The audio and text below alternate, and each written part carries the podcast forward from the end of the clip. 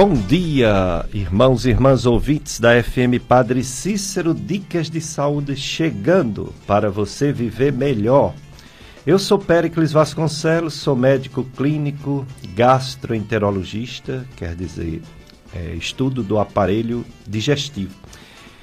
E, é, juntamente com o Paulo Sérgio, estamos aqui aos domingos para levar o programa Dicas de Saúde, incentivando boas práticas de vida, incentivando evitar né, hábitos nocivos como beber demais, fumar, procurar médico sempre quando estiver doente, enfim, ter hábitos saudáveis e não guardar doença em casa, né?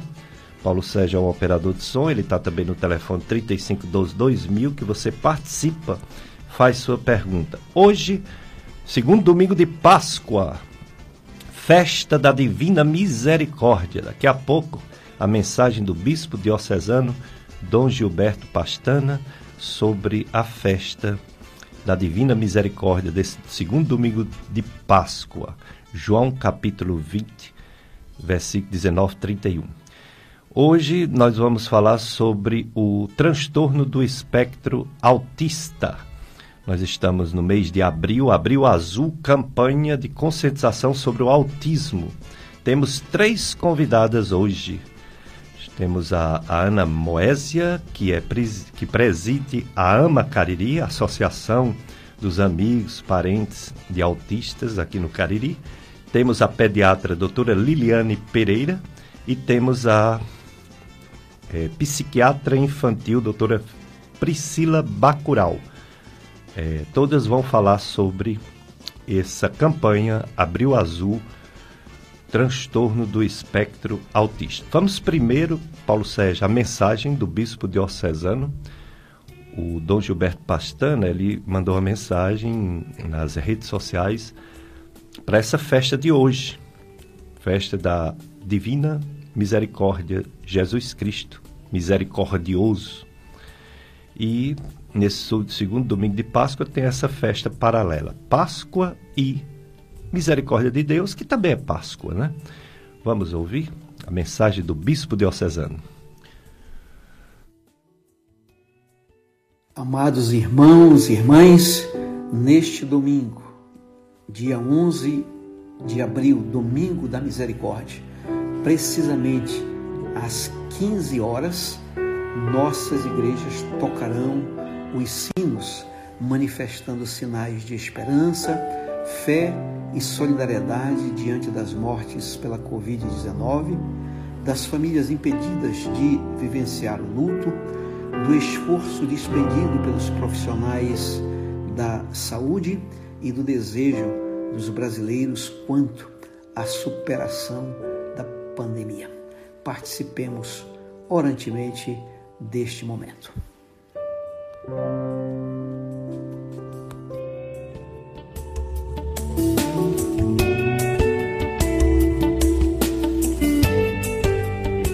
Muito bem, é a mensagem do bispo diocesano Dom Gilberto.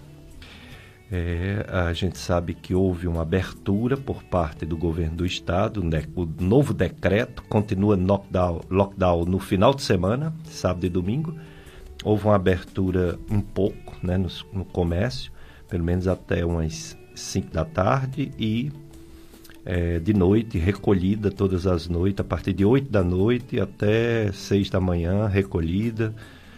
O, durante a programação da sua FM Padre Cis vai ter todas as orientações sobre o novo decreto estadual de controle da pandemia.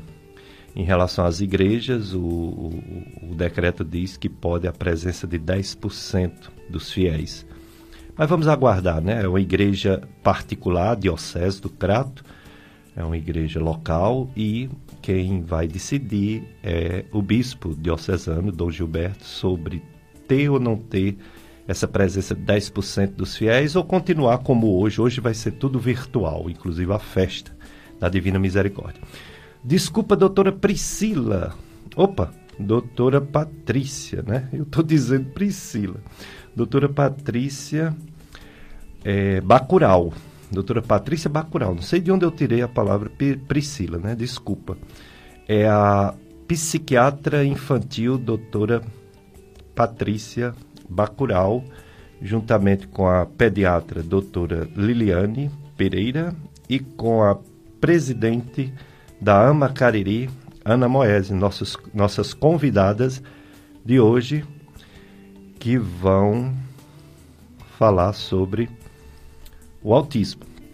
Então vamos começar agradecendo a presença delas, a, a, a, a disponibilidade de responder às nossas perguntas nesse programa Dicas de Saúde. Vamos começar pela Ana Moésia. Ana Moésia, ela preside o AMA Cariri. Quem é Ana Moésia? Ana Moésia é, é formada em Educação Física, Ana Moésia Magalhães Ribeiro Machado, portanto, é profissional de educação física, especialista em educação especial, saúde mental e autismo. É mestrando em educação na URCA, é funcionária pública, educação básica em Juazeiro do Norte e CAPS em Missão Velha. CAPS em Missão Velha. Presidente da Associação de Pais e Amigos dos Profissionais dos Autistas, dos Profissionais dos autistas do Cariri, que chama Ama Cariri. E ela é mãe de uma autista de 12 anos. Bom dia, Ana Moésia. Obrigado por ter aceito nosso convite para falar sobre o autismo nesse abril azul. É com grande alegria né, e satisfação que nós estamos aqui hoje para conversar um pouquinho sobre autismo. Agradeço a oportunidade. Pois é, doutor Pericles. A, uma Cariri é uma associação né, sem fins lucrativos, é a Associação de Pais, Amigos e Profissionais dos Autistas do Cariri, com sede em Missão Velha, mas nós temos um caráter regional, pois temos grupos e famílias associadas né, de toda a região do Cariri. A Cariri promove atividades com profissionais voluntários. Então, nós não temos recursos próprios, nós não temos recursos governamentais para conseguir conduzir tratamentos de pessoas com autismo, mas nós conseguimos fazer atividades com projetos de alfabetização, com profissionais da URCA, com estudantes da URCA e também mutirões de atendimento multiprofissional com equipes né, multidisciplinares. Nesses mutirões, os profissionais também se voluntariam e nós conseguimos realizar pelo menos uma vez por ano atendimento gratuito para as pessoas que estejam com prescrição médica por suspeita de autismo. Nós conseguimos psiquiatras, neuropediatras, fono, terapeuta ocupacional, psicólogos e nosso trabalho central da Macariri é a campanha de conscientização do autismo, fazer com que as pessoas, né, as famílias, as escolas, é, os locais de atendimento da saúde, de intervenções na área da saúde, tanto público como particular, possam conhecer mais sobre o autismo, né, se capacitar, fazerem cursos de formação para saber como incluir essas pessoas com autismo em todos esses é, locais, né? Que as famílias possam saber inseri-los na sociedade de uma forma geral, levando para é, os locais de lazer, sem sofrerem tanto, sem passarem né, por situações de preconceito e que também eles possam ter é, as intervenções de forma adequada, porque nós sabemos que os profissionais, tanto da saúde como da educação, também acabam sofrendo muito quando não conseguem conduzir o tratamento adequadamente. E para isso nós sabemos que é necessária formação. Então o foco principal da AMA hoje consiste no papel de conscientização do que é o autismo. É, é a Ana Moésia que presida a AMA Cariri, a Associação dos Amigos parentes, dos autistas. Outra convidada de hoje, a doutora Liliane Pereira. Ela é médica, pediatra, doutora Liliane Medeiros Pereira, pediatra e neonatologista, professora da Faculdade de Medicina Estácio FMJ, especialista no método Padovan de reorganização neurofuncional, pós-graduando em psiquiatria e saúde mental da infância e adolescência, é, SBI of Miami presidente da Regional Cariri da Sociedade Cearense de Pediatria. Bom dia, doutora Liliane. Obrigado também por ter aceito participar desse nosso debate sobre o Abril Azul, transtorno do espectro autista. Bom dia, doutor Pericles. Bom dia aos ouvintes da FM Padre Cícero.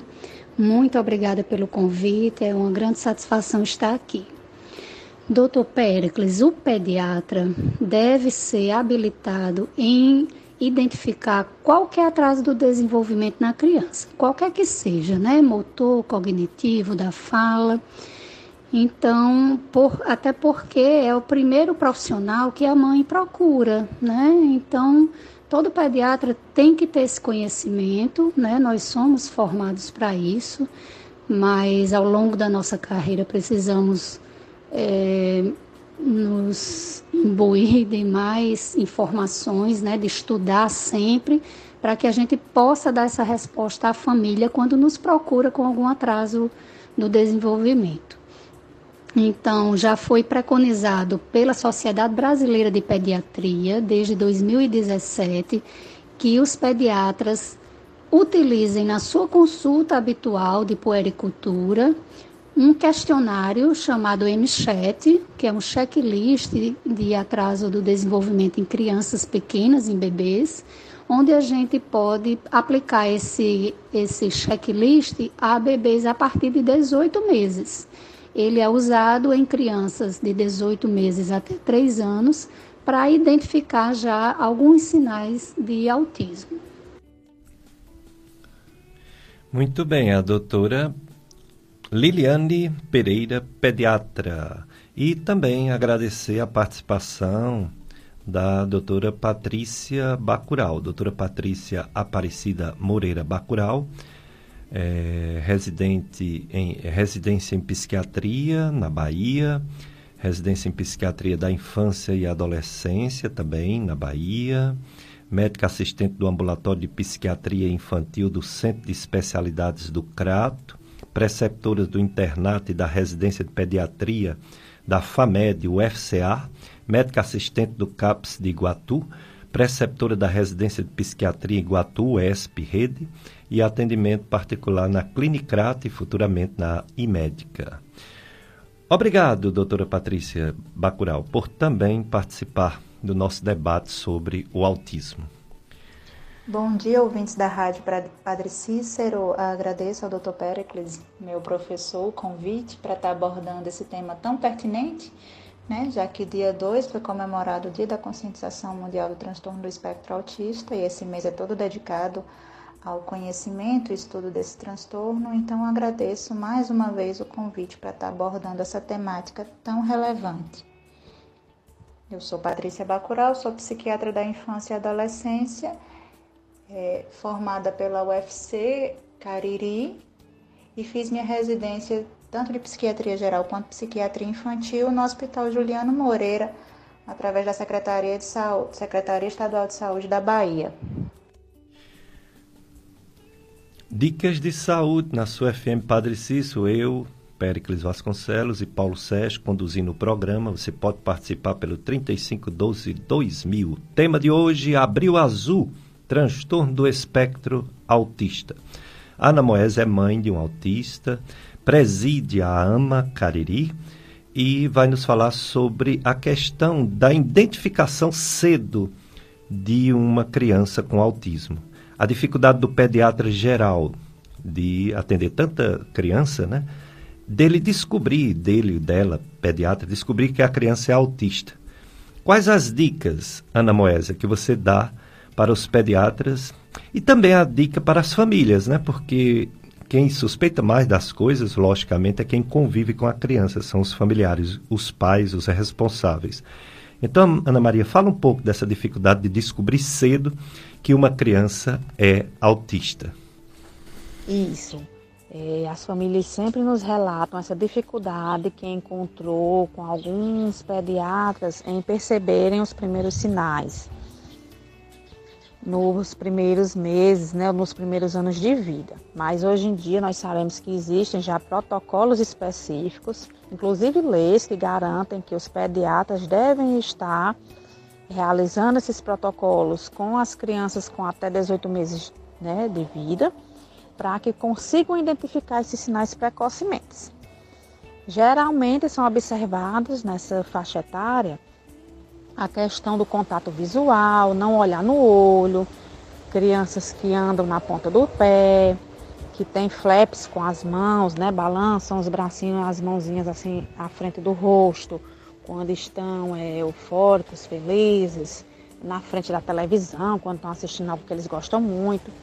Tem a questão dos interesses né, restritos e repetitivos, de gostar de determinadas é, é, coisas e, e, se irritarem quando aquilo é tirado do seu alcance. Então, são várias questões que as famílias vão estar relatando na consulta, como os próprios profissionais poderão estar observando, e essas questões vão envolver o quê? Vão envolver é, atrasos ou dificuldades na interação com outras pessoas, no contato né, com outra pessoa, outras pessoas, na comunicação, como essa criança está falando, né, reproduzindo é, é, a fala, às vezes com atraso de fala, outras vezes com ecolalia. E esses padrões restritos e repetitivos. Dicas de saúde hoje, espectro azul, aliás, desculpa, espectro, é, transtorno do espectro autista, campanha Abril Azul sobre o autismo. Doutora Liliane Pereira, pediatra, é, como está atualmente essa dificuldade do pediatra identificar? Já que você presida a regional de pediatria, o que dizer sobre a preparação que o pediatra deve ter para identificar cedo uma criança autista? Realmente, é, o diagnóstico não é através de exames, né? Não tem exames de imagem, não é eletroencefalograma, não é exame de sangue. São atrasos do desenvolvimento que a criança vai apresentar no seu desenvolvimento da linguagem, da comunicação, né? São crianças que têm dificuldade na comunicação e na interação social, dificuldade em olhar no olho, em brincar com outras crianças, algumas alterações comportamentais também, né? Pode ser muita agitação, ou então crianças muito apáticas, muito hipoativas, com pouco interesse no ambiente, com pouco interesse nos outros é, com, que não brinca de forma funcional com os brinquedos, né? Por exemplo, em vez de brincar de carrinho, como um carrinho, fazendo barulho do carrinho e subindo e descendo, entrando em garagem, ele apenas gira as rodinhas do carrinho, né? É um dos exemplos. Tá? Então são atrasos no desenvolvimento que a gente vai, que a mãe vem se queixar, né? Ou então que na consulta a gente já é, já podemos perceber que normalmente no consultório a criança já demonstra com dificuldade em, em, mostrar o interesse no examinador, né? Por exemplo, nós brincamos com a criança, chamamos sua atenção, tentamos é, chamar sua atenção, tentamos fazer alguma brincadeira para que, que a criança olhe e nesse momento a gente já percebe que a criança pode não ter interesse no pediatra, né? Que está ali examinando é aquela criança que não compartilha o, a, o, seu interesse em algo, não lhe mostra um objeto, ou então não olha ou não aponta para o objeto. Né? Então, em geral, são isso: atrasos na linguagem, na comunicação, na interação com o outro e comportamentos restritos ou repetitivos, né? E normalmente é assim que a gente dá o diagnóstico. E aí podemos aplicar algumas escalas, que existem várias, para a gente fazer esse checklist né, e ver se realmente a criança apresenta uma pontuação que nos diz que realmente ele está dentro daquele espectro autista. E aí a gente vai encaminhar para o neuropediatra, né? O neuropediatra normalmente pede avaliação também do psicólogo, do neuropsicólogo, do fonoaudiólogo, para em conjunto a equipe fazer o diagnóstico. Dicas de saúde. Abril Azul, transtorno do espectro autista. Doutora Patrícia Bacural, que é psiquiatra infantil, é, eu perguntei para nossas convidadas sobre a dificuldade do diagnóstico e pergunto para você sobre o contrário. Às vezes o pediatra ou a família desconfia que a criança é autista e ela tem outro problema do desenvolvimento. Então, quais são as doenças que se parecem com autismo para diferenciar? Quais os critérios que podem ajudar nessa diferenciação para descobrir cedo que realmente é uma criança autista, doutora Patrícia Bacural? Então, em se tratando de um transtorno do neurodesenvolvimento, que o que chama a atenção são os atrasos, alguns outros transtornos podem é, chamar a atenção e até às vezes serem confundidos. Por exemplo, como o transtorno específico da fala, o distúrbio específico da fala, o DEL, que são crianças que elas têm um atraso na fala mas elas não fecham critério para o autismo, porque faltam os outros componentes. A criança ela tem um atraso na fala, mas a interação social dela é boa. Ela não tem os critérios de interesses restritos e repetitivos ou movimentos estereotipados. Então, basicamente, seria só o atraso na fala. Crianças com autismo, crianças dentro do espectro, elas também tendem a ter comportamentos mais hiperativos, e aí a gente fica naquela questão: seria o comportamento hiperativo considerado um sintoma do transtorno do espectro autista, ou seria a comorbidade com o TDAH, o transtorno do déficit de atenção e a hiperatividade? Então, muitas patologias se apresentam na infância de forma muito é, inespecífica. Então, um comportamento que destoa da maioria, ele pode se encaixar em muitas patologias. E é por isso que é necessário esse olhar mais atento, mais apurado do profissional específico, no caso, o psiquiatra da infância e adolescência ou mesmo o neuropediatra, que são profissionais mais treinados para dar esse diagnóstico, para suspeitar e encaminhar para os tratamentos devidos. Então é preciso ter uma avaliação bem feita, uma boa anamnese, um bom exame psíquico. Se necessário, se houver dúvida quanto a outros diagnósticos, sim pedir exames, mas lembrando que o diagnóstico do autismo é um diagnóstico clínico, não existe nenhum tipo de exame, seja exame laboratorial ou exame de imagem, capaz de dar esse diagnóstico. É um diagnóstico eminentemente clínico baseado na apresentação da criança. E é muito importante que os pais estejam atentos para os marcos de desenvolvimento para trazer essas informações para a gente, assim como a escola, que também é uma outra unidade que chama muita atenção para esses atrasos na criança, os pediatras, não é verdade? Então, eles são as pessoas que nos encaminham essas crianças e depois da nossa avaliação fica muito mais fácil fechar o diagnóstico. O importante é, se eu identifico um atraso no desenvolvimento desta criança, eu tenho que estimular. E se para essa criança ter acesso a esses estímulos eu preciso fechar um diagnóstico, então é preciso que ele seja feito o mais breve possível tempo é cérebro, conexão cerebral, tá tudo se fechando nessa cabecinha, né? Então a gente precisa aproveitar esses momentos de boom de sinapses para estimular e para melhorar o prognóstico dessas crianças. Então existem muitas é, patologias que podem ser comorbidades e até ser confundidas. O importante é que essa criança passe pela avaliação do especialista.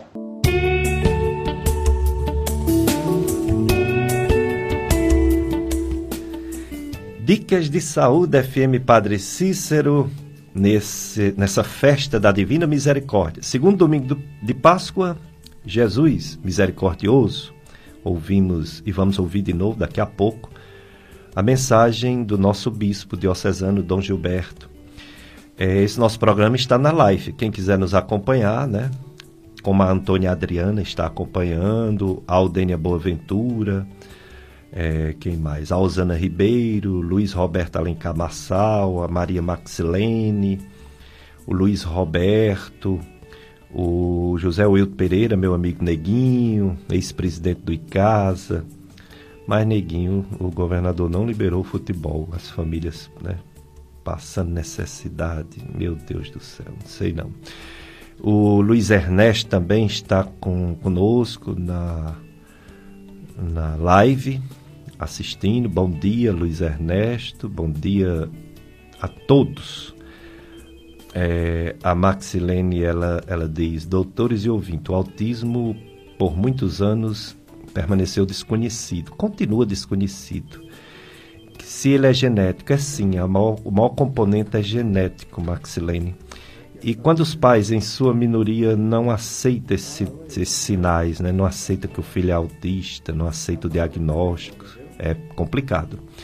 E as escolas que não estão preparadas para receber essas crianças, é, é outra verdade, Maxilene.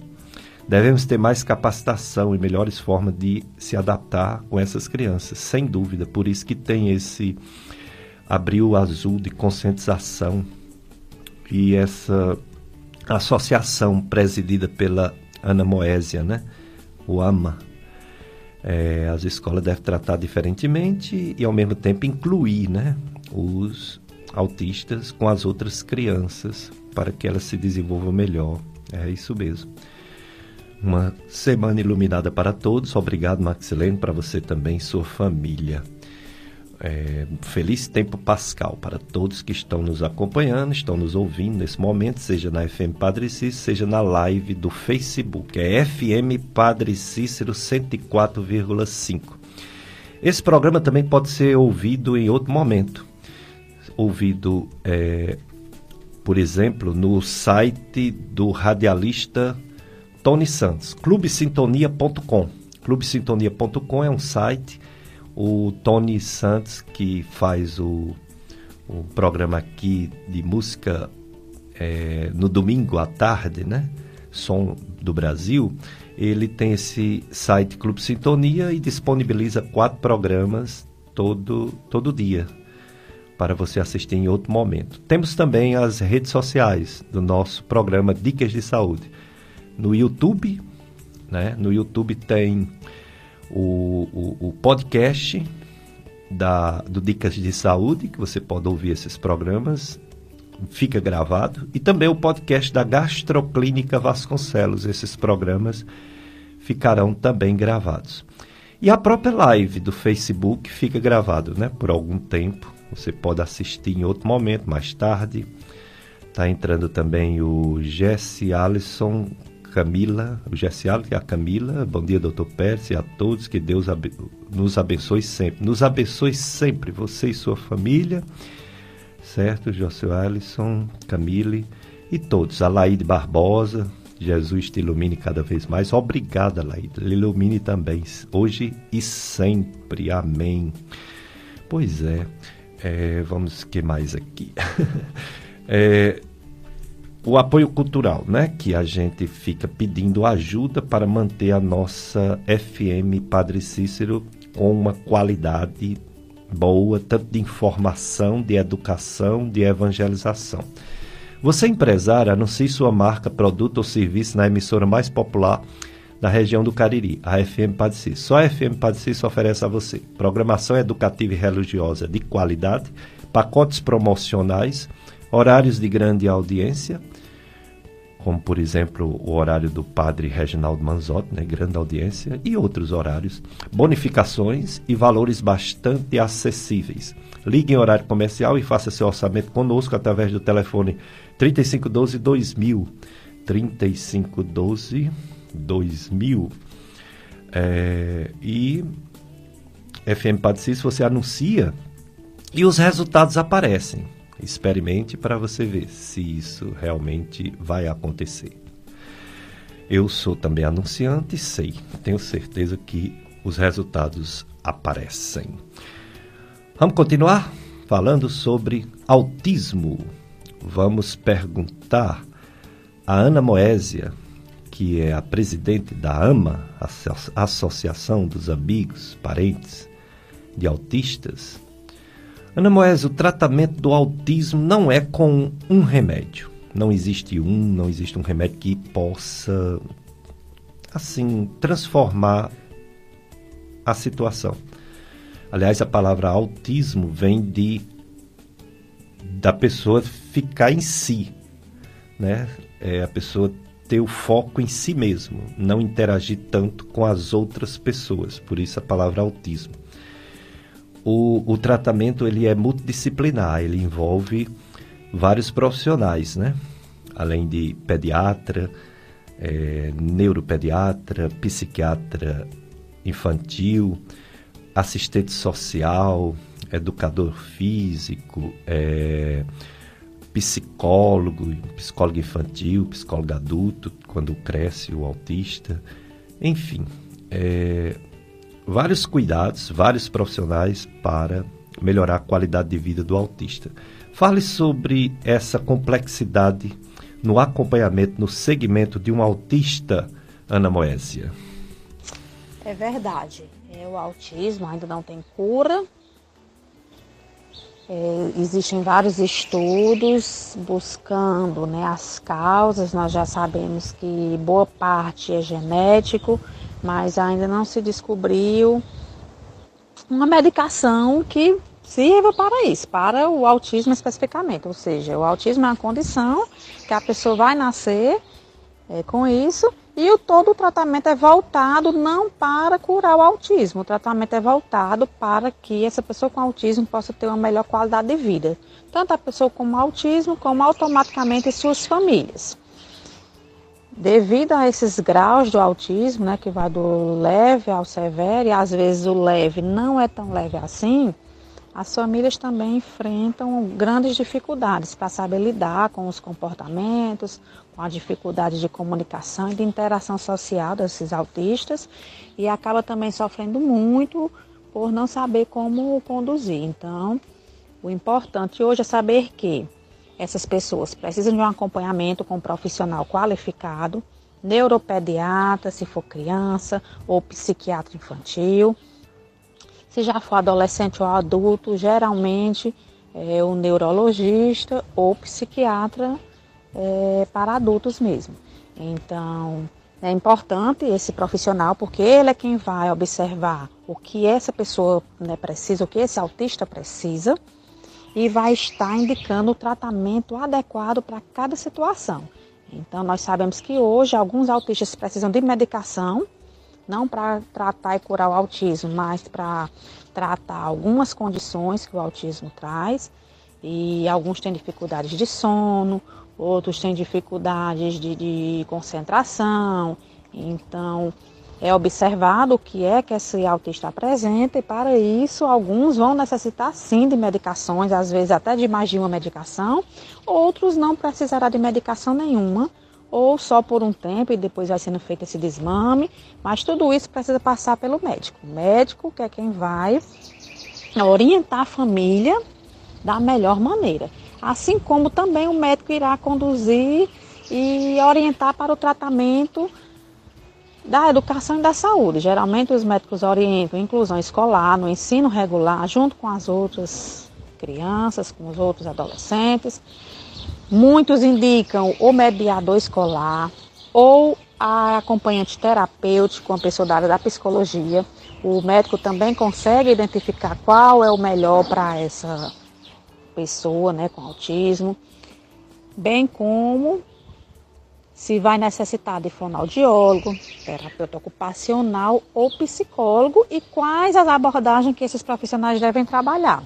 Então, é extremamente importante que a família dê todo o suporte necessário para que esses tratamentos tenham é, efeitos, surjam os efeitos necessários. Então é importante levar para os tratamentos indicados e também trazer né, os retornos do que está dando certo, os relatórios de tudo que está sendo feito para que o médico possa continuar dando continuidade a esse tratamento com base nesses relatos da família, com base nesses relatórios que vão estar sendo feitos pelos, pela equipe, né, que vai estar acompanhando essa, esse autista.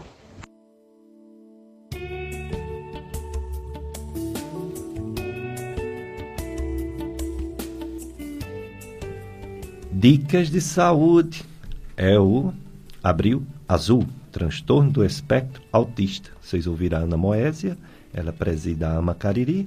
Estamos também com a doutora Liliane Pereira, pediatra, e a doutora Patrícia Bacural, psiquiatra infantil. Doutora Liliane, esse tratamento, como eu falei, é multidisciplinar, né? Ela, ele necessita de vários profissionais, de várias áreas, e precisa principalmente também da família, né? A família convive mais tempo com o autista, até mais do que a escola, e é a família realmente a mola mestra principal na condução, né? no, no acompanhamento. Mas tudo é muito importante, porque a gente sabe que o, o, o paciente autista, a pessoa autista, ela se acidenta mais fácil do que as outras pessoas. Inclusive, ocorre óbitos, morte, devido a acidentes. Então, o que falar com sua visão médica, pediatra, sobre esse tratamento multidisciplinar? A gente sabe das dificuldades do SUS, né? A gente sabe da dificuldade. O SUS ele é muito bom em algumas coisas, como vacinação, transplante de órgãos, hemose, doação de sangue. O SUS ele é, ele é maravilhoso em algumas coisas, mas em, no acompanhamento de, de uma criança autista, às vezes deixa a desejar. Como, o que você tem a dizer, doutora Liliane Pereira, sobre esse acompanhamento do autista no sistema de saúde, SUS? O tratamento é multidisciplinar, né? vai depender da necessidade de cada criança. Umas têm alterações comportamentais maiores, outras têm mais atraso na fala, na, na linguagem. Então, como as crianças em geral têm atrasos na linguagem e, e alterações comportamentais, normalmente são terapias com o fonoaudiólogo, com terapeuta ocupacional e com psicólogos.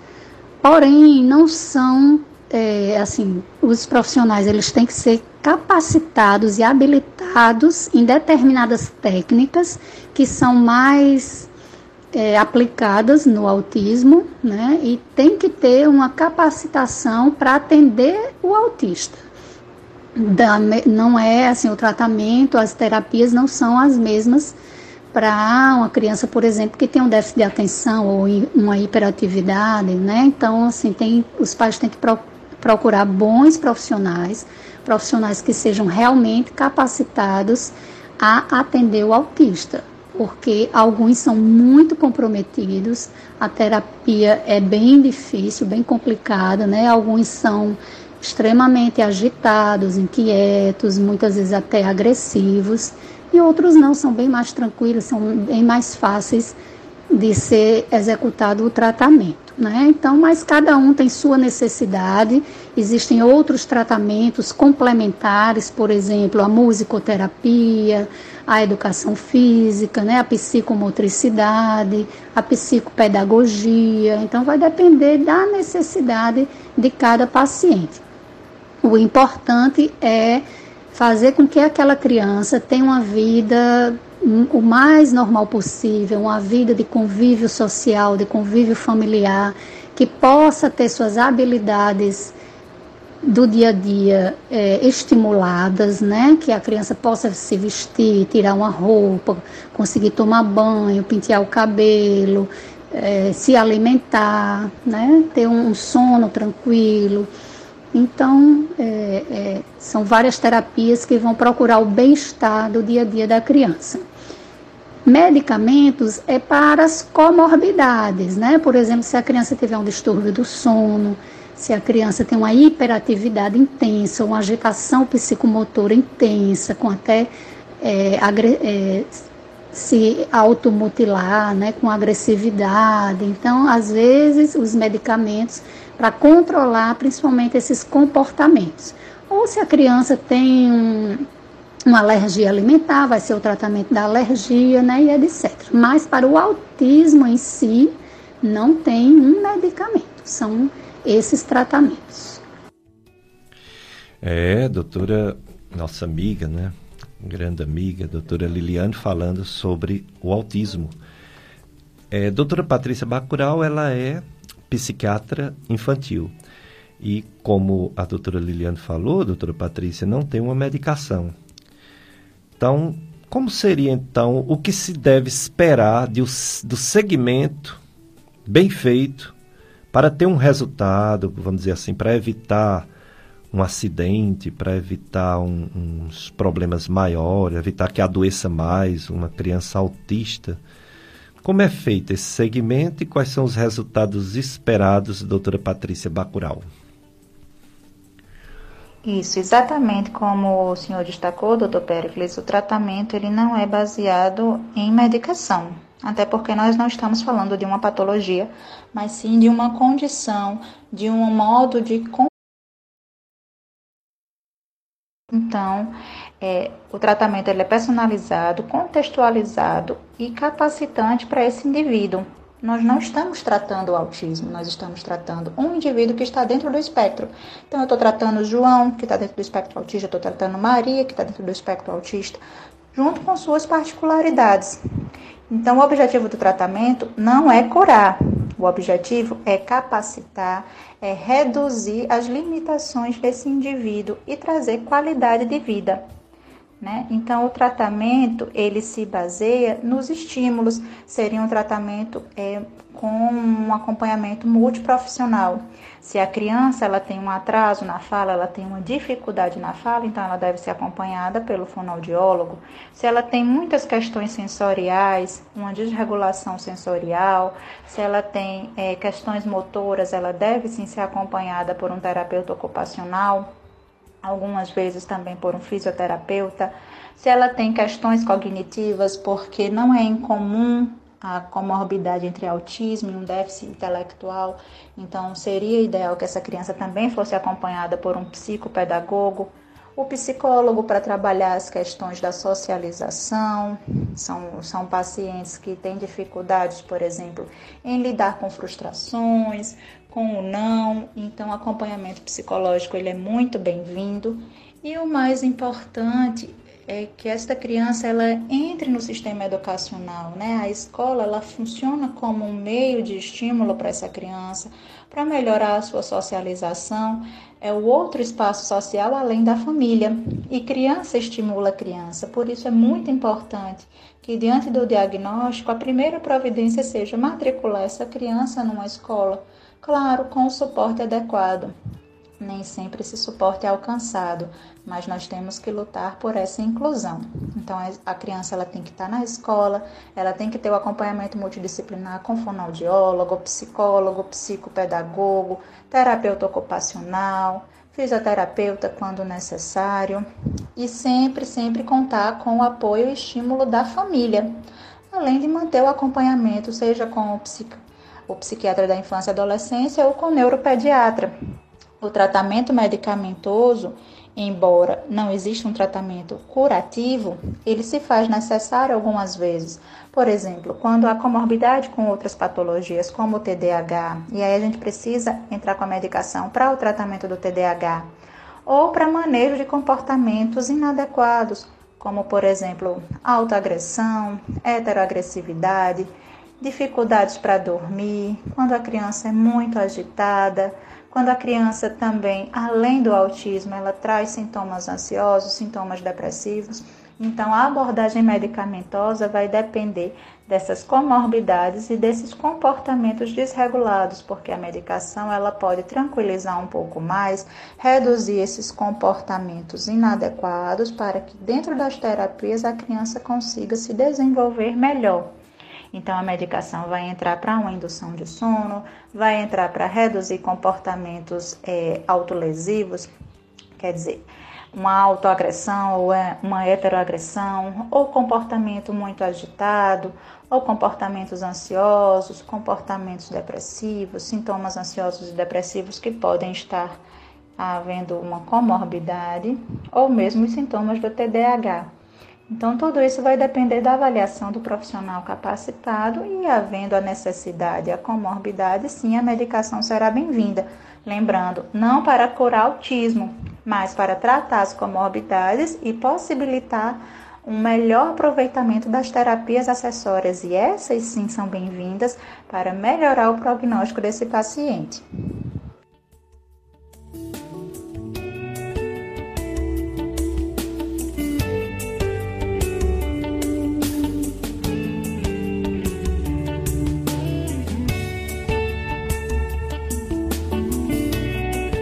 Dicas de saúde ouvindo especialistas sobre autismo, que, como foi dito aqui por elas, não é doença, doença nenhuma, é um comportamento, é uma alteração genética que não é raro, pode não ser tão frequente, mas não é raro.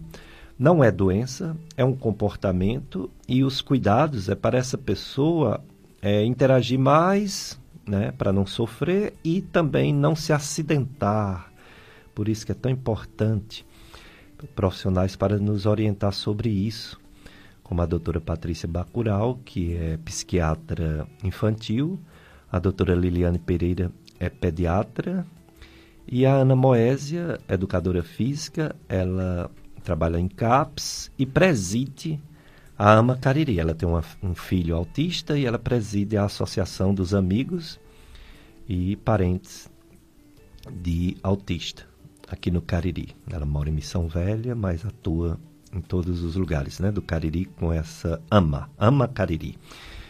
Pois é, é, estamos em tempo pascal e segundo domingo de Páscoa, hoje a festa de Jesus misericordioso, a divina misericórdia de Deus Pai, de Deus Filho, Deus Espírito Santo.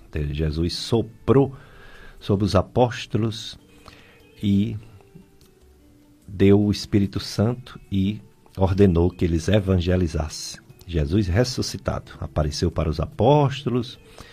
O, o, Tomé não acreditava, ele mandou Tomé tocar nele, nas suas chagas, enfim, entregou o Espírito Santo e mandou evangelizar.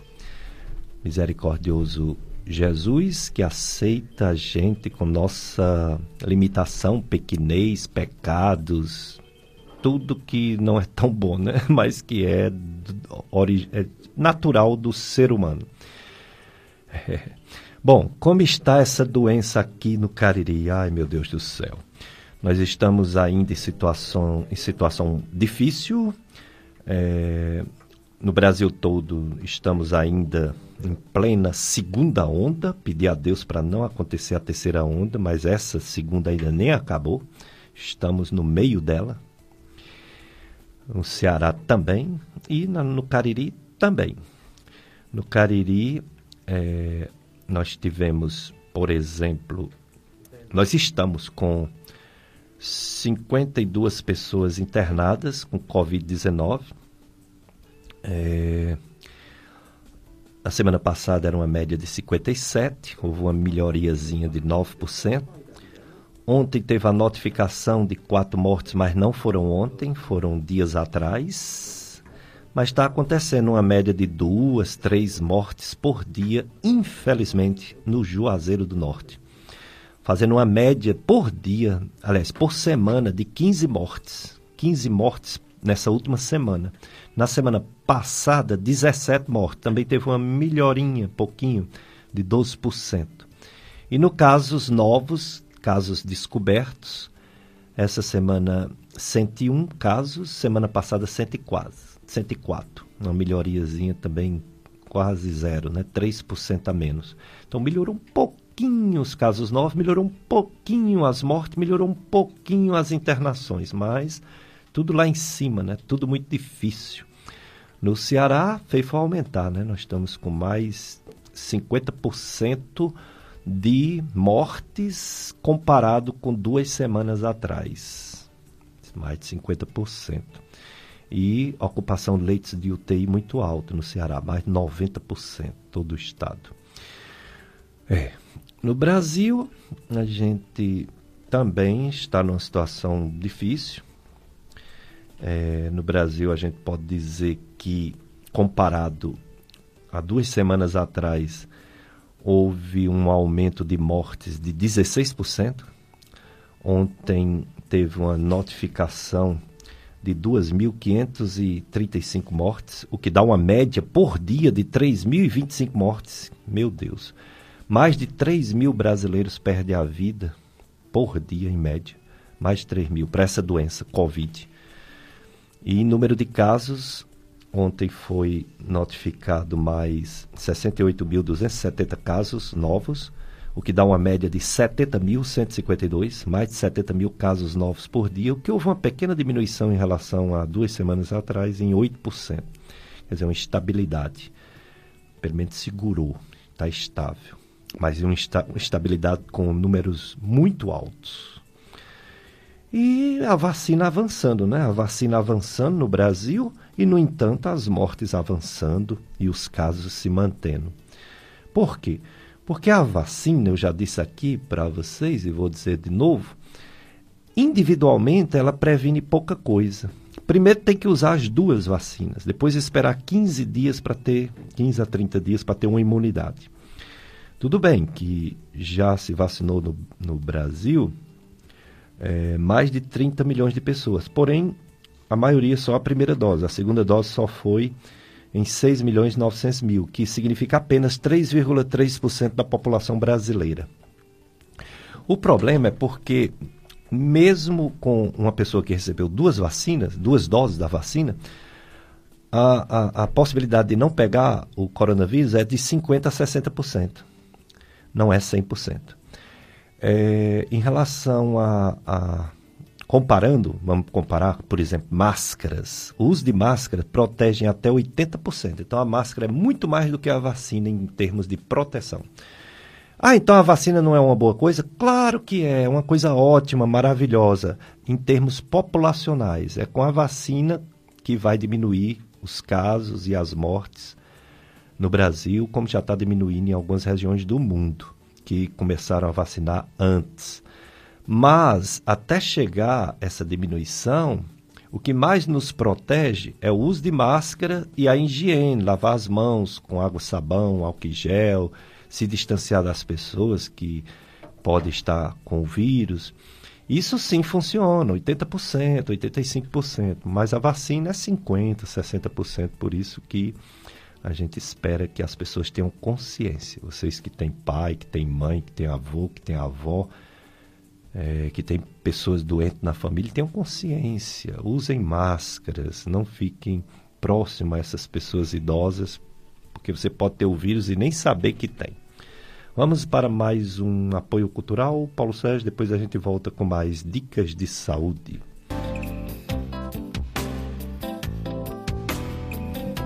Dicas de saúde na sua FM Padre Cícero, nessa festa da Divina Misericórdia, segundo domingo de Páscoa, abril azul, transtorno do espectro autista. Levar a palavra de Deus ao mundo é a nossa missão. FM Padre Cícero. A cada dia que passa, a providência divina favorece amigos e amigas para colaborar com o reino de Deus. Faça parte do clube de amigos da FM Padre Cícero. Diga sim para a evangelização. Diga sim para a educação. Diga sim para o bem. Diga sim para a FM Padre Cícero. Entre em contato com o Clube de Amigos em horário comercial e faça parte dessa corrente do bem. Atualize seu cadastro, tire suas dúvidas e faça seu cadastro através do contato do Clube de Amigos 3512 5824. Clube de Amigos, telefone 3512 5824. É, juntos somos mais amigos FM Padre Cícero, a rádio que educa e evangeliza.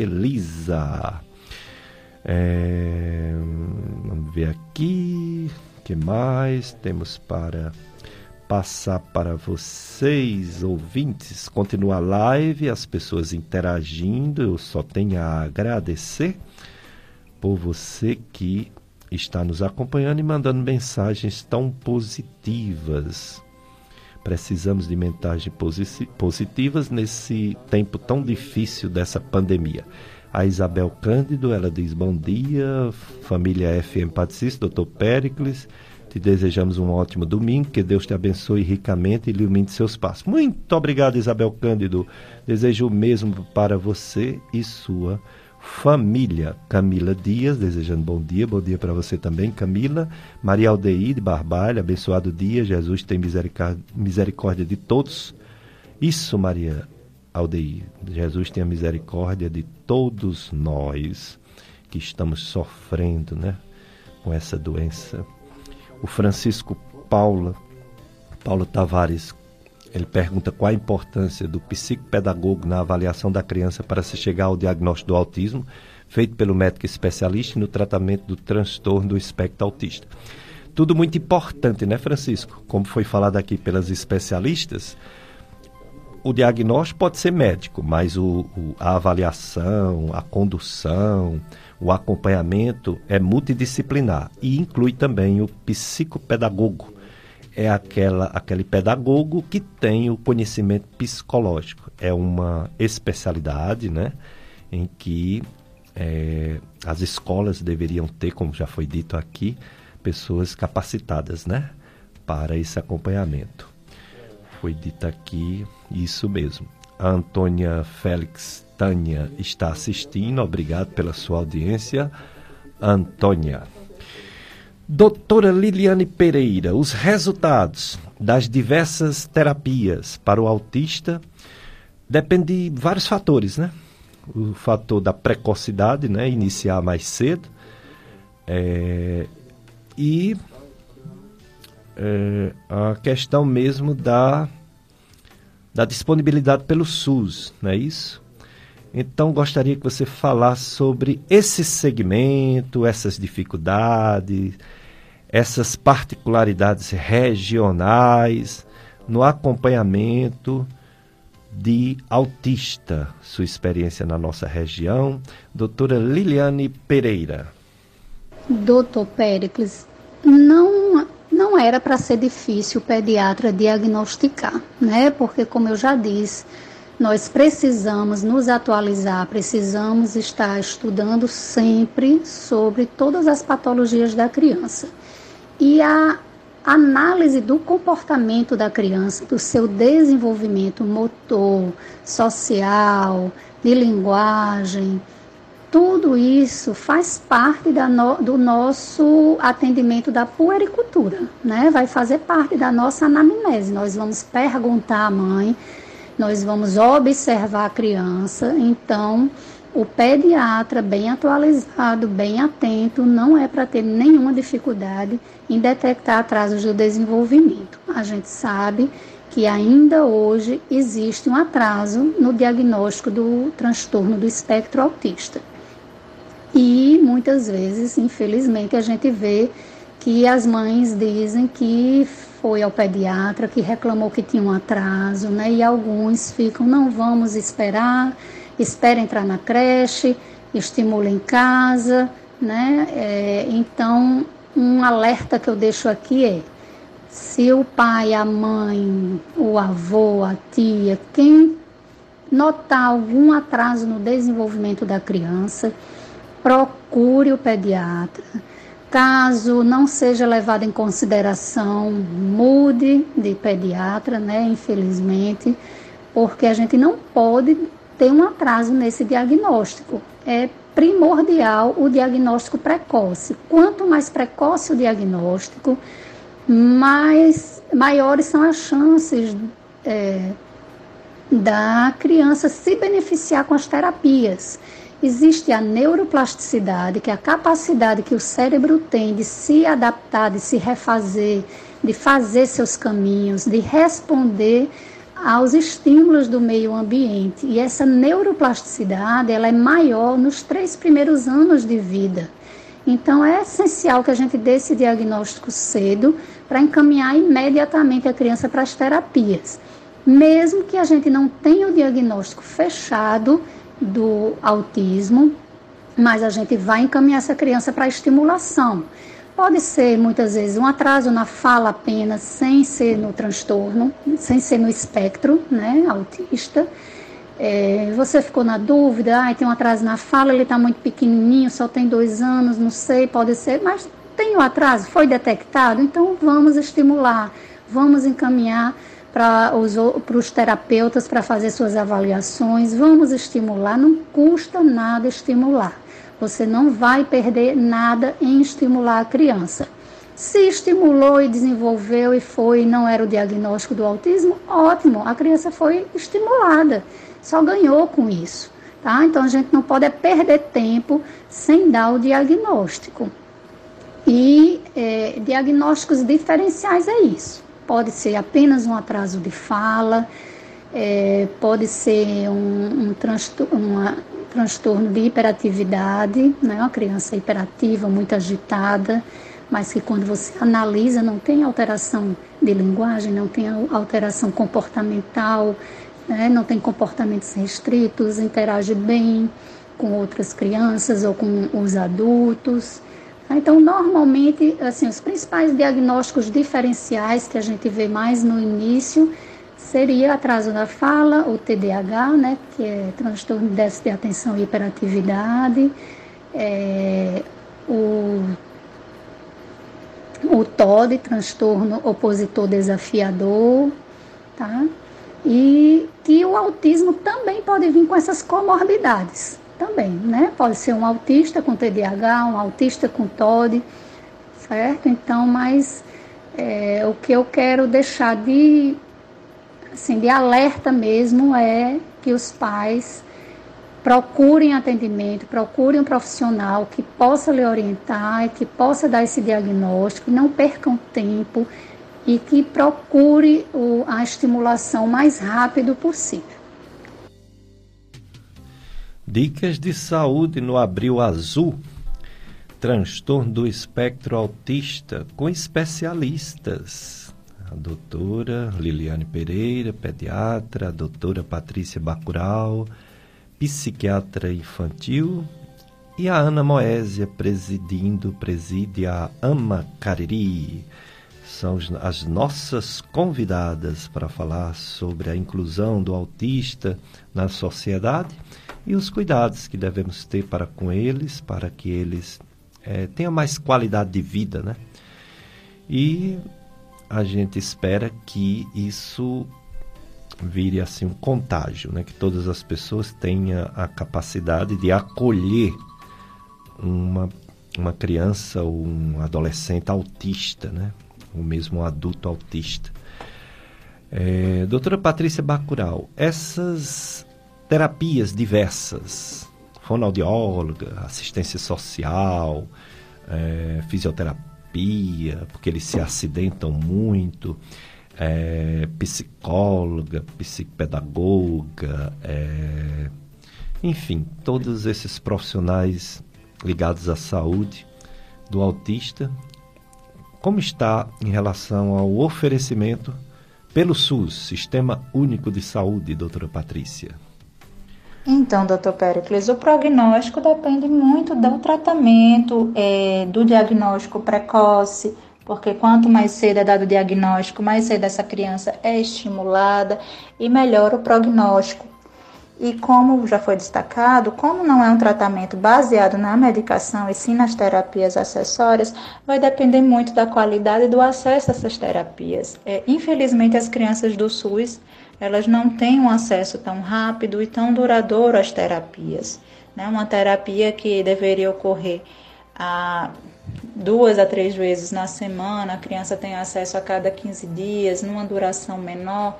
Então, é claro, isso vai influenciar no prognóstico. E sempre lembrando que a família é coadjuvante nesse tratamento, a família é coterapeuta. Então, se o meu filho ele tem acesso a uma, a uma sessão de fonoaudiologia de 20 minutos semanais, eu tenho que pegar exercícios e fazer com o meu filho em casa também.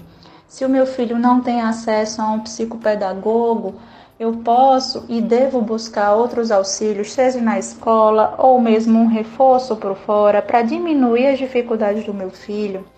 As sessões de psicoterapia eu devo participar e devo buscar auxílio com esses profissionais de como continuar o trabalho também em casa. O prognóstico vai depender do quanto essa criança é estimulada, sempre levando em consideração as suas peculiaridades, as suas particularidades não é o autismo em si, é o indivíduo que é autista. Então, quais são as capacidades dessa criança, quais são as suas maiores dificuldades e eu vou trabalhar em cima disso. Para isso é sempre importante o olhar atento da família e a disposição para incentivar os tratamentos. Não é esperar que o profissional faça o melhor que ele pode e magicamente o meu filho vai evoluir muito bem. Eu tenho que continuar esse tratamento em casa. E é isso, o prognóstico depende do quão cedo essa criança recebe investimento e o quanto é bem investido nela na questão do tratamento multidisciplinar. Dicas de Saúde FM Padre Cícero, Festa da Divina Misericórdia, segundo domingo de Páscoa e é, campanha Abril Azul, transtorno do espectro autista. Sobre a, a festa da Divina Misericórdia, o nosso bispo diocesano, Dom Gilberto, ele enviou uma mensagem, eu já coloquei, vou colocar de novo para quem está ouvindo o, o nosso programa já agora, né? Já por último, ligou agora a rádio, ligou agora o, o Facebook, está nos acompanhando na live. Mensagem do Bispo Diocesano Dom Gilberto sobre hoje, domingo da Divina Misericórdia. Amados irmãos e irmãs, neste domingo, dia 11 de abril, domingo da misericórdia, precisamente às 15 horas, nossas igrejas tocarão os sinos, manifestando sinais de esperança, fé e solidariedade diante das mortes pela Covid-19, das famílias impedidas de vivenciar o luto, do esforço despendido pelos profissionais da saúde e do desejo dos brasileiros quanto à superação da pandemia. Participemos orantemente deste momento.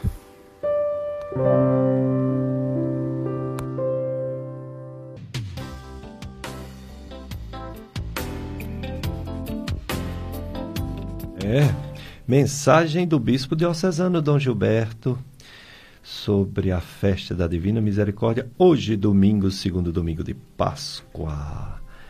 Bom, pessoal, é, o coronavírus no mundo é um negócio realmente, é uma pandemia, né? Temos que entender que é uma pandemia, uma, uma, uma epidemia mundial. Então, é um, é um absurdo de casos, um absurdo de mortes no mundo todo, não só no nosso Brasil, mas no mundo todo. Já mais de 135 milhões de casos no mundo. E a mortalidade, quase 3 milhões de vidas tiradas por esse coronavírus, que dá essa doença chamada Covid-19. Mais de 2 milhões e 900 mil pessoas morreram. É. É um negócio muito sério os Estados Unidos é, maior, maior, é o país que mais tem casos, né? mais de 31 milhões. Depois vem o Brasil com 13 milhões, quase 3 milhões e 500 mil pessoas. A mortalidade, que é o que mais interessa, que é o que a gente sente mais, né? É, quase 3 milhões de mortes no mundo principalmente nos Estados Unidos, que morreram mais de 561 mil pessoas. Mais de 561 mil pessoas. Depois vem o nosso Brasil, que infelizmente já brasileiros que já perderam, né, já perdeu sua vida por causa dessa pandemia, já, já é notificado mais de 351 mil mortes no Brasil. É. Depois vem a Índia, com mais de 168 mil mortes. Aí depois vem o Reino Unido, mais de 127 mil mortes. A Rússia, mais de 101. A, a Itália, mais de 114 mil mortes. A Rússia, mais de 101 mil mortes. A França, mais de 98 mil mortes. a Alemanha mais de 78 mil mortes, a Espanha mais de 76 mil mortes, quase 3 milhões de mortes no mundo. Muita coisa, né? Infelizmente. Esperamos que as vacinas no mundo, mais de 420 milhões de pessoas tomaram pelo menos uma dose. E mais de 158 milhões de pessoas no mundo já tomaram as duas doses necessárias para, para a imunização. É, o que dá a esperança de não ter uma terceira onda. Porque a segunda onda que nós estamos vivendo no Brasil, no Nordeste, no Ceará, no Cariri, esperamos que seja a última onda.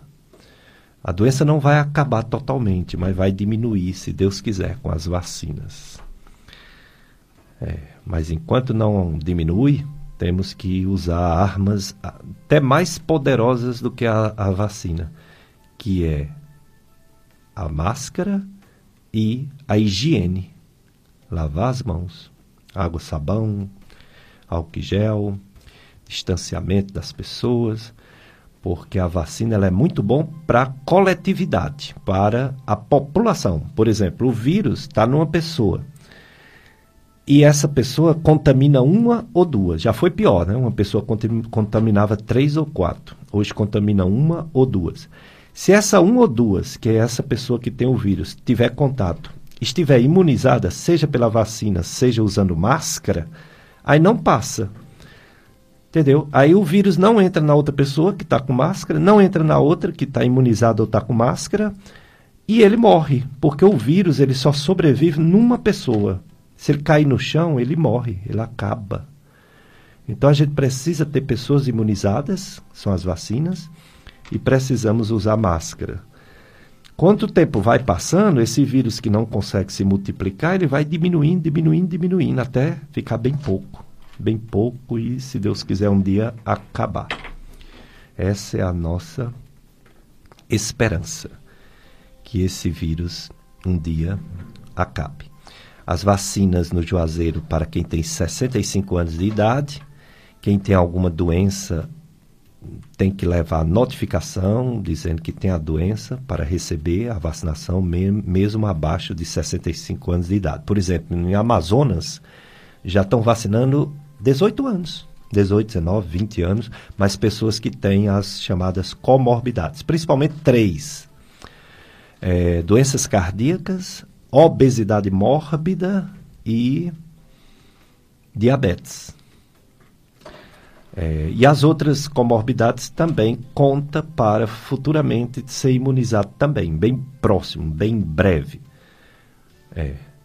No Brasil já e, e, quanto mesmo? Depois a gente fala das vacinas, daqui a pouco, né? Eu vou atualizar os números os números de vacinação no Brasil. Sabemos que no Juazeiro já foi vacinado mais de 33 mil pessoas, a primeira dose 28 mil, mais de 28 mil pessoas, segunda dose mais de 5 mil pessoas, que dá um total de mais de 33 mil. No Ceará, até a, o sábado, até sexta, é 1 milhão 750 mil pessoas, primeira dose 1 milhão e 34 mil, segunda dose 220 mil, o que dá 11,26% da população que tomou pelo menos uma dose. 11,26% da, dos cearenses. No Brasil todo, já mais de 30 milhões de vacinados, porém, com as duas doses, só 6, 6 milhões e 900 mil, quer dizer, 3,3%. 11% tomaram a primeira dose, mas a segunda dose só 3,3%. Por isso que ainda não causou um impacto de diminuição de mortes e de casos. Mas esperamos que isso aconteça em breve. Vamos para mais um apoio cultural, Paulo Sérgio. Depois a gente volta com mais dicas de saúde. Abril Azul, espectro, transtorno do espectro autista.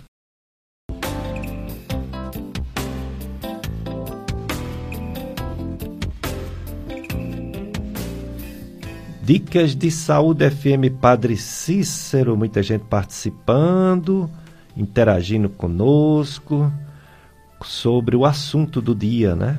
O espectro autista. É o transtorno do espectro autista. Então vamos ver o que é que a gente pode falar sobre as dúvidas, né? O Francisco Ducrata, ele falou que vários profissionais envolvidos na avaliação do paciente do espectro autista, mas não se falou do psicopedagogo.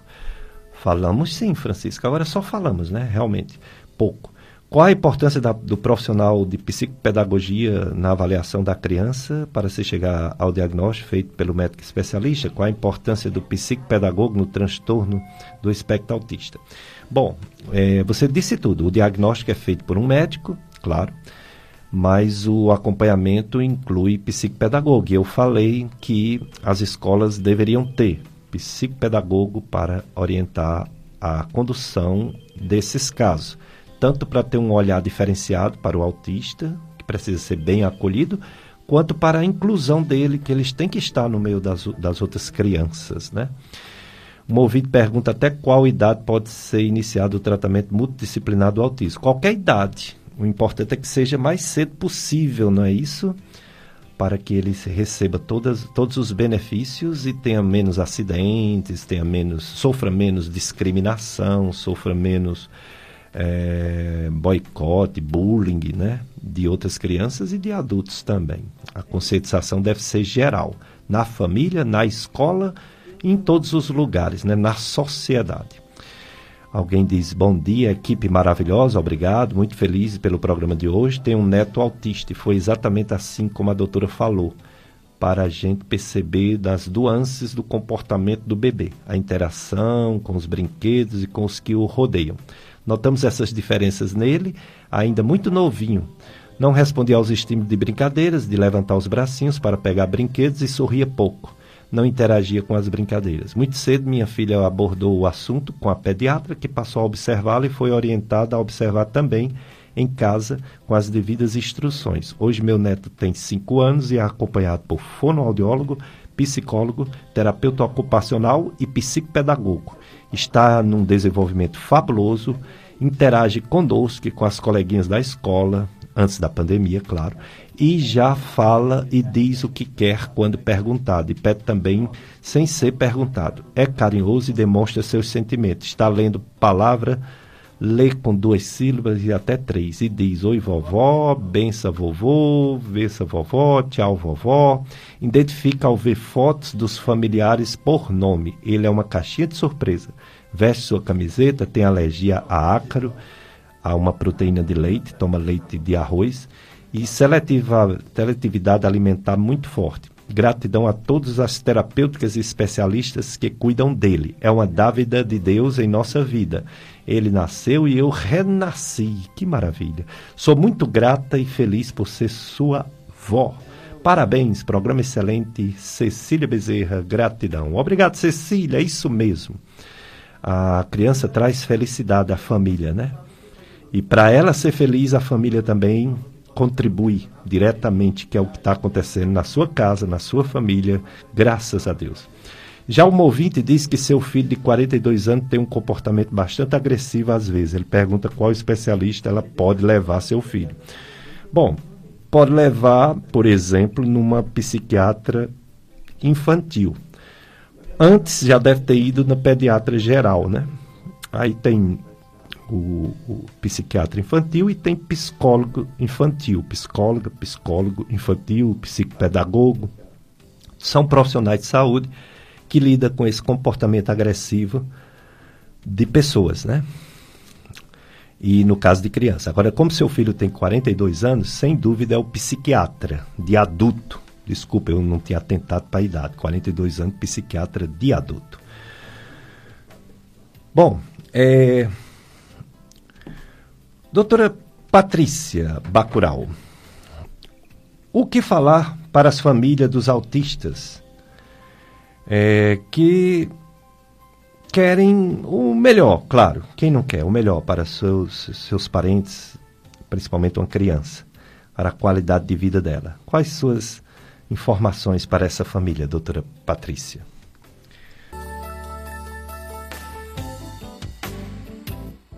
Para a família, é, a informação, a orientação mais importante, eu creio, será de não desistir do seu filho, é, de buscar não comparar os méritos deles com outras crianças, respeitar a individualidade e incentivá-lo ao máximo. Não ache que seu filho é um incapaz, não ache que ele não vai ser capaz de trilhar um bom caminho. Ainda que ele não aprenda a falar, ele pode desenvolver comunicação de outras formas. Ainda que ele pareça estar alheio, é uma criança que percebe sim o ambiente à sua volta, então nunca deixe de dizer o quanto ele é importante para a sua vida. É, observe qual é a mensagem que o universo lhe manda em lhe presentear com uma criança assim. Eles chegam muito para mexer com as nossas estruturas, com os nossos limites e Existem muitas histórias de superação, de crescimento enquanto indivíduo, de pais de crianças dentro do espectro. E, assim, infelizmente, o que eu vejo nos atendimentos, tanto no serviço público quanto no particular, é o grande abandono de pais, né? Os pais são os primeiros a, a, pular fora e ficam as mães sozinhas com essas crianças, tendo que trabalhar, porque os tratamentos não são baratos, então elas precisam pagar e muitas vezes a rede pública não disponibiliza. E aí diminuem o tempo que elas dedicam a, a, ao estímulo dessas crianças.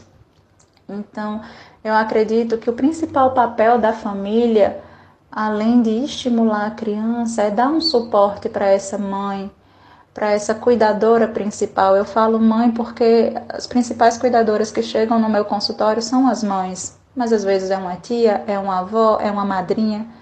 Existem pais também, são raros, mas existem os pais presentes.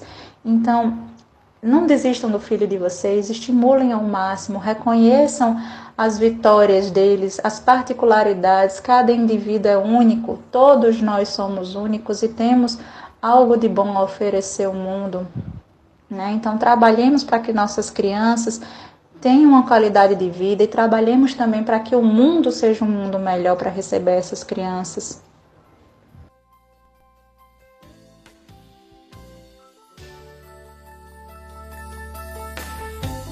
muito bem, doutora Patrícia Bacural. E agora, só agradecer suas considerações finais e gerais sobre o transtorno do espectro autista, doutora Patrícia? Ah, de considerações finais, só lembrar da importância, dizer que não é um transtorno incomum, que cada vez mais tem aumentado o número de diagnósticos, diagnósticos até tardios também, e que é muito importante a participação dos pediatras na identificação, na suspeita desse transtorno. Então é importante que os pediatras estejam sempre atualizados quanto ao desenvolvimento infantil, que essa história de que ah, ele está demorando a falar, mas o pai só falou com 5 anos e a gente pode esperar, isso não existe, gente.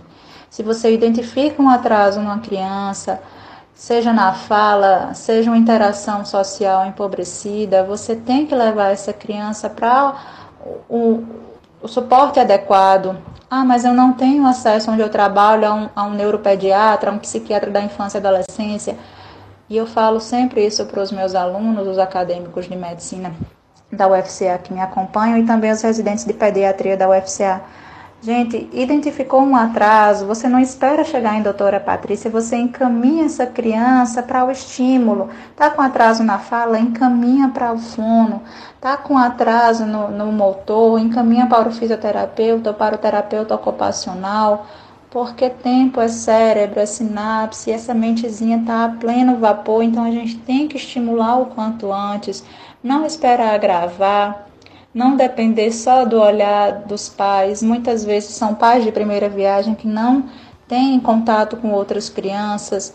Então, uma puericultura bem feita, uma orientação bem feita é necessário. Estar atento para o desenvolvimento infantil adequado e perceber quando ele está em atraso e encaminhar para os estímulos você pode até pecar pelo excesso. Poxa, eu não sei se é autismo, não sei, essa criança é muito jovem, não estou conseguindo fechar todos os critérios, mas eu estou vendo um atraso e eu preciso estimular para ele se igualar aos pares.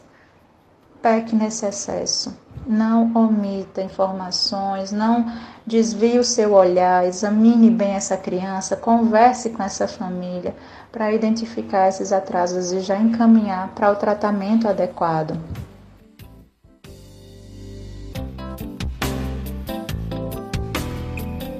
Dicas de saúde com todas essas especialistas, doutora Patrícia Bacural, doutora Liliane é, Medeiros Pereira e a Ana Moésia, presidente da AMA Cariri.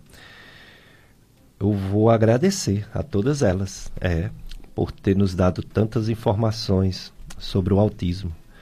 Ana Moésia, muito obrigado, viu? Realmente você está de parabéns por presidir essa associação maravilhosa, associação, associação tão importante de apoio às famílias e a tudo que tem a ver com o autismo. Obrigado, Ana Moésia. Muito obrigado pela oportunidade, né? Minhas considerações finais.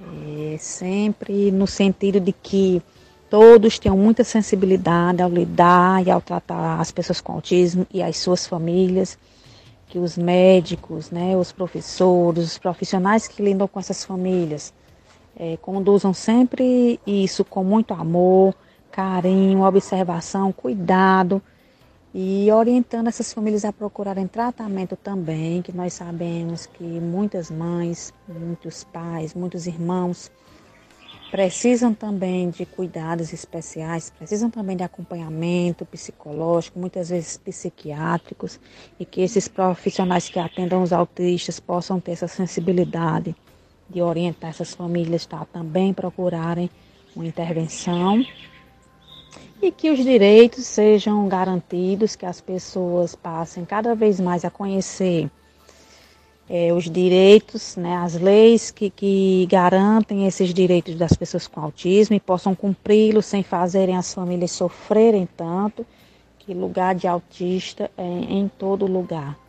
E que cada vez mais as pessoas é, tratem com mais amor, mais carinho e com menos preconceito e para as famílias né, que estão descobrindo agora, que estão percebendo os primeiros sinais, ou que já receberam diagnóstico, mas ainda muito recente. Nós temos vários grupos de apoio no WhatsApp, né? estamos funcionando de forma remota, porém estamos acolhendo sim essas famílias aqui da região do Cariri. Podem estar nos procurando nas redes sociais, só colocar Ama Cariri que vai estar encontrando Facebook, encontrando Instagram envia mensagem que nós poderemos estar adicionando nossos grupos de apoio. Dicas de saúde, agora eu vou agradecer a doutora Liliane, doutora Liliane Pereira, minha amiga, né, nossa colega professora da Estácia FMJ, pediatra de referência aqui no Cariri. Obrigado por todas as dicas sobre a questão do autismo, doutora Liliane. Hoje em dia, o, a dificuldade maior nem é tanto no diagnóstico, mas nas terapias. Principalmente as crianças que não têm plano de saúde, né, ou não têm condição de pagar particular, as crianças do SUS sofrem muito porque há uma, uma carência muito grande de profissionais na rede SUS eu acompanho muitas crianças pelo SUS e vejo a dificuldade das mães em conseguir as terapias. Essas crianças ficam anos e anos sem estimulação, sem terapias. Isso é péssimo, né? A gente perdeu a oportunidade de estimular aquela criança, perdeu a oportunidade dela se inserir na sociedade, dela se dar bem, dela até poder um dia trabalhar, ter um, um uma aquisição cognitiva melhor, porque não teve estimulação, não teve terapia, tá? Então eu quero aqui até é, falar em nome, eu estou aqui também falando em nome da SOCEP, que é a Sociedade Cearense de Pediatria. Hoje nós temos, a partir dessa gestão desse ano, nós temos é, a Regional Cariri, onde eu sou a presidente e o doutor Cícero Cruz é o vice-presidente e nós vamos batalhar pelas crianças do Cariri. Um dos nossos projetos é tornar possível que essas crianças tenham acesso às terapias. Né? Então, quero aqui me comprometer com os pais do Cariri que o que a SOCEP puder ajudar, nós vamos fazer, tá? Queria demais agradecer à FM Padre Cícero pela oportunidade da gente estar tá falando aqui, de estar tá divulgando para os pais e para a comunidade em geral quais são os diagnósticos e as dificuldades no transtorno do espectro autista. Muito obrigado e um bom final de semana a todos.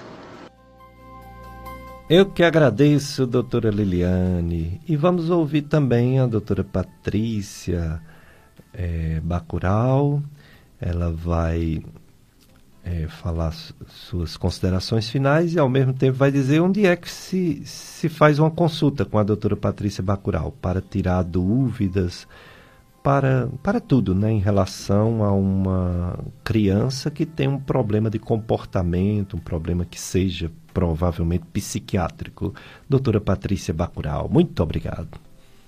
Doutor Pericles, atualmente eh, eu estou à frente do ambulatório de psiquiatria da infância e adolescência da Prefeitura de Crato, no Centro de Especialidades.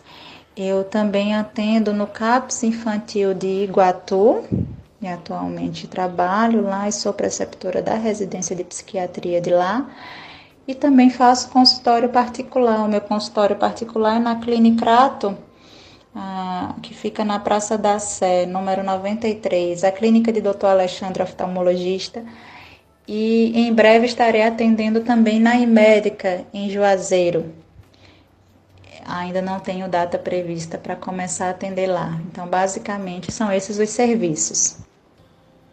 É, mais uma vez, eu gostaria de agradecer o convite, Dr. Pericles. Agradeço a audiência dos ouvintes da Rádio Padre Cícero. É sempre bom quando há ação de informações pertinentes e para a divulgação do nosso trabalho. Muito obrigada pelo espaço, me encontro à disposição para retirada de dúvidas e para um próximo convite. Bom dia a todos. Bom dia, doutora Patrícia Bacural. Foi nossa aluna, né, lá na FAMED. E realmente a gente sabia que ia ser uma grande profissional, como já é. E agradeço a doutora Liliane Pereira, agradeço a Ana Moésia, vocês fizeram realmente informações relevantes, valiosas para todos os ouvintes da FM Padre Cis, para mim também. Muito obrigado. Pois é, pessoal, maravilha, né? A gente não pode excluir ninguém. O autista, ele é um, um, um ser humano que tem suas particularidades, mas não deixa de ser um ser humano maravilhoso, inteligente, né? Que precisa ser muito bem acolhido, não só pela sua família, que normalmente ele é bem acolhido, mas acolhido pela escola ou acolhido pela sociedade. É isso que a gente espera, é a mensagem do mês Abril Azul sobre o autismo. Pois é, pessoal, a gente pede a Deus que haja uma melhora dessa segunda onda e que não venha a terceira onda. E para isso, as vacinas, né, é a nossa grande esperança. O que aconteceu? Eu sempre, todo domingo, estou trazendo o que está acontecendo em países que estão vacinando há mais tempo.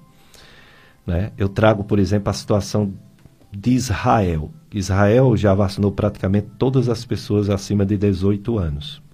Não vacinou aquela que não quis ir, né? Que recusou. Mas vacinou praticamente todos os habitantes acima de 18 anos. E o resultado foi fantástico, continua sendo bom. Cada semana vai caindo o número de pessoas contaminadas e de mortes em relação ao pico que foi no dia 15 de janeiro. Por exemplo, essa semana está 3% do pico. Semana passada era 5%, na outra semana era 8%. Veja como está caindo: 8%, 5%, 3%, cada vez menos. Tem dia que não morre ninguém, tem dia que morre 12. Uma média de 6, de 7, de 8, de 9 mortes por dia. Isso é muito bom. Israel, uma diminuição de mais de 93% das mortes. Mesma coisa o Reino Unido, composto pela Inglaterra, País de Gales, Escócia, Irlanda.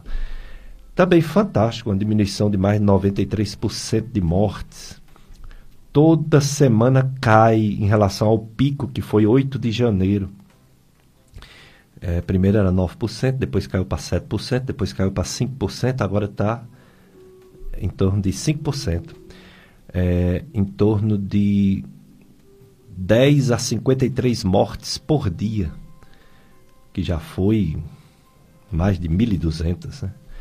Então, realmente, esses dois países é a prova de que as vacinas funcionam. Agora está acontecendo problemas em outros, mesmo vacinado. Por exemplo, os Estados Unidos é o país que mais vacinou no mundo inteiro.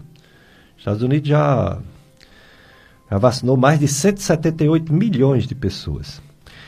E lá está tá aumentando a doença porque está uma suspeita da terceira onda em algumas regiões.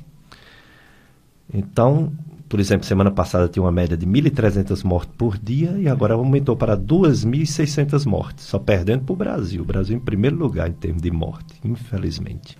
Então a gente fica pensando, por que só melhorou 60% nos Estados Unidos, melhorou 93% no Reino Unido e 93% no Israel? O problema é a força da onda.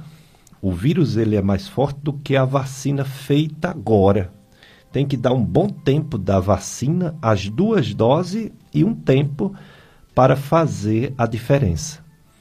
Por isso que a gente insiste no distanciamento social, na higiene, principalmente nas máscaras. A máscara evita 80% de contágio de coronavírus e a vacina 50%, 60%. Diferença grande. A máscara é muito mais importante individualmente do que a vacina. A vacina é importante coletivamente, população, população, mas individualmente a máscara é mais importante até. Então vamos ter cuidado. Outra confusão grande é na Índia. Eles lá estão vivendo exatamente a segunda onda, mesmo já tendo vacinado tanta gente. E o nosso Brasil, confusão grande no nosso Brasil, né? Com mortalidade altíssima, mais de 3 mil pessoas, mais de 3 mil brasileiros morrendo por dia de Covid-19. E com o número de casos também muito alto, mais de 70 mil casos novos por dia. É, esperamos que essa, esse cenário mude em breve e a nossa maior arma, além do cuidado individual das máscaras, é a vacinação, que está avançando no, na Amazonas já estão vacinando pessoas de 18 anos com comorbidades.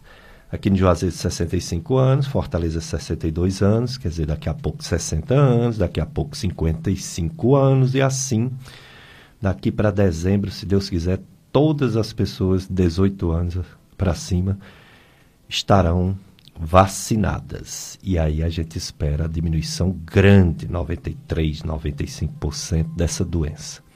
Mas até esse dia chegar, estamos aí. É, expostos, expostos a pegar essa doença que mata tanto. Mata mais do que qualquer outra doença. Estamos numa pandemia, infelizmente. Só Deus, só Deus, nossa fé, nossa esperança, só Deus misericórdia para nos consolar dos parentes que perdemos. É, só Deus. Então eu desejo a todos um domingo santo, cheio dele, cheio de Deus. Mesmo que seja virtual, vocês vão ficar agora com a missa. Essa missa que vai ser transmitida agora, ela é, é, é você assiste na FM Padre Cícero e nas redes sociais. É, no caso, é, que eu gostaria de dizer, que é a missa, ela é, ela será presidida pelo reitor Mor, Padre Gabriel, o conselheiro, conselheiro do reitor Mor, Padre Gabriel, né? Agora 9 horas. E também terá a missa 16 horas. Então vocês assistem no PSCJ Salesianos no Facebook PSCJ Juazeiro, FM Padre Cícero e nas redes sociais dos Salesianos e da Paróquia Sagrado Coração de Jesus. As paróquias todas estão fazendo celebrações com é, transmissão virtual, transmissão pelo computador. E quando pudermos, voltaremos para a Eucaristia, presença real corpo, sangue, alma e divindade de nosso Senhor Jesus Cristo. Obrigado, Paulo Sérgio, obrigado você, ouvinte, e uma semana de paz para todos.